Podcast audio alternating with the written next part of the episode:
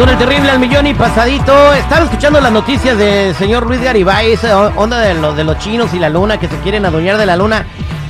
Mira, eh, de repente compras una camisa Lacoste y dice Lacoste y dice Made in China. Eh, eh, sale un- una marca de teléfono y sale otro igual Made in China. ¿Por qué no hacen una luna Made in China? Ya no se pelean y dejan a que está ahí tranquila, ¿no?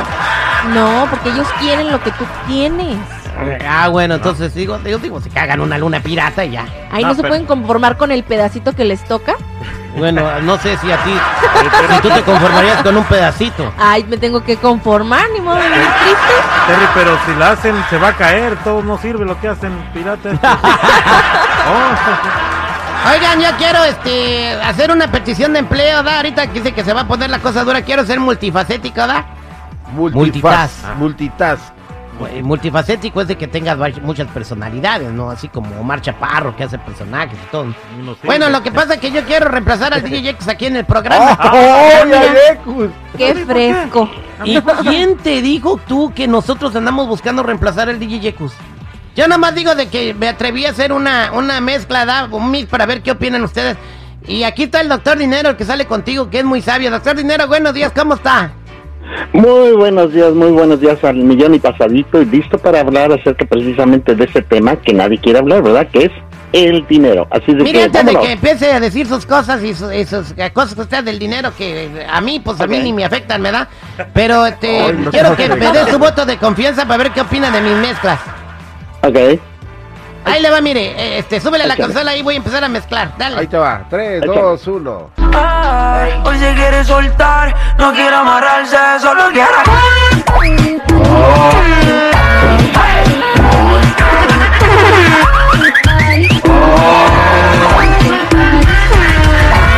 ¿Qué fue eso, Citripio? Oh my No God. puedo. Ah, ah, Estoy met- metiéndole eh, este, sabor al- al- al- y vida a la, a la- a la mezcla, ¿da? No, pues mejor mantén- mantente No, allí como estás o búscate otro trabajo mejor. No, están mal todos. eh. Él dijo que iba a mezclar. Ahí hay como 200 sonidos mezclados.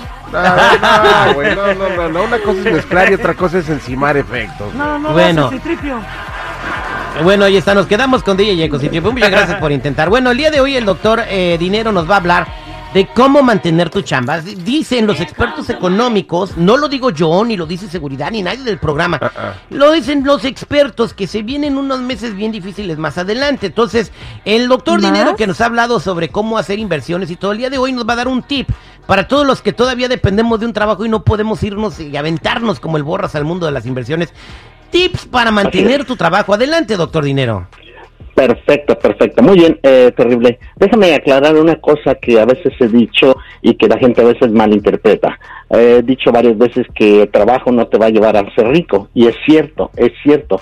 Pero cuando tú inicias tu carrera hacia el éxito, es lógico que el trabajo es súper valioso. Todos pasamos por esa misma etapa, todos, porque tarde o temprano necesitamos dinero para hacer más dinero. Y una de las cosas es que eh, tenemos que empezar trabajando para producir ese dinero que necesitamos.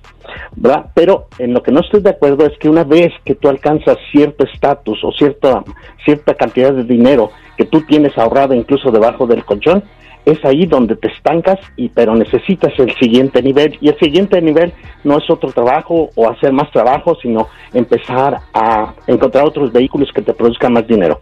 Por lo tanto vamos a comenzar precisamente con la idea de que el trabajo nos va a llevar a la primera etapa de poder seguir a tu, e- a tu éxito. Por lo tanto, el trabajo se convierte en algo muy valioso y es necesario que tú aprendas que el trabajo requiere de varias cosas o tres consejos para que mantengas ese trabajo y te seas más fructífero en él. Una de ellas es esta. ¿Te has dado cuenta que la gran mayoría de las personas trabajan en una área, por ejemplo, cambiando algo, poniendo algo, trabajan en un- una sola área? Y muchos dicen simplemente, no, yo voy simplemente a lo que, por lo que me pagan. Yo voy a poner esto aquí, voy a quitar esto acá y hacer esto, y eso es todo lo que voy a hacer.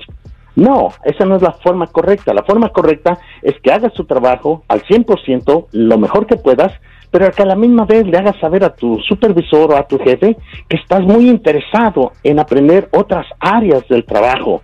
De esa manera, cuando ellos ven la iniciativa que tú tienes para hacer eh, otras cosas, ellos te van a tener en consideración para cuando exista un puesto más alto y te puedan decir, ¿sabes qué?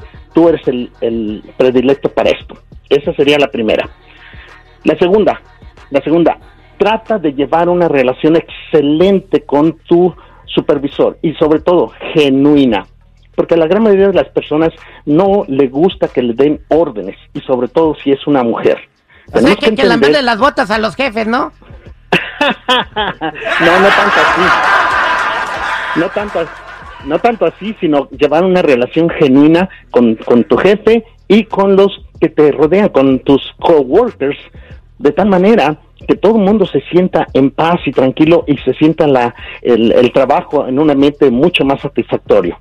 ¿Estamos de acuerdo? Por lo tanto, esa sería la segunda eh, eh, parte. Oye, la tercera es siempre mantén tus habilidades, pero si bien afiladitas. Muy bien, hay un hay una parábola por ahí que dice, este, me he pasado toda mi vida haciendo este trabajo, ¿verdad? Pero nunca he tomado el tiempo para afilar el hacha. En este caso quiere decir que tú tienes que afilar el hacha todos los días para poder eh, trabajar adecuadamente y que salga como tú esperas o como te lo exige la corporación. Así de que ahí tienes tres cosas importantes que van a hacer que tú puedas llegar al siguiente nivel. Y te lo vuelvo a, re- a- a recordar. No se trata de que tú te hagas rico trabajando. Ese no es el punto. Esa sería la primera etapa. La segunda etapa, ya tienes ahora dinero, ya tienes ahorrado debajo del colchón, ese dinero se está devaluando y prácticamente está perdiendo mucho, mucho valor con la inflación y todo lo que va a suceder. Por lo tanto, si ahorita tienes 10 mil dólares, tenlo por seguro que con lo que viene, ese dinero va a valer probablemente 5 mil dólares, a menos de que tú te, te esforces por aprender cómo hacer que ese dinero trabaje para ti. ¿O qué te parece terrible? Me parece, me parece excelentes consejos. Espero que la gente haya agarrado eh, eh, y que los, que los ponga en práctica. Lo más importante ahora es cuidar nuestros trabajos y ser indispensables en donde quiera que estemos. Doctor, para toda la gente que quiera conocer más de cómo poder eh, eh, empezar en el mundo de las inversiones, ¿cómo lo pueden encontrar?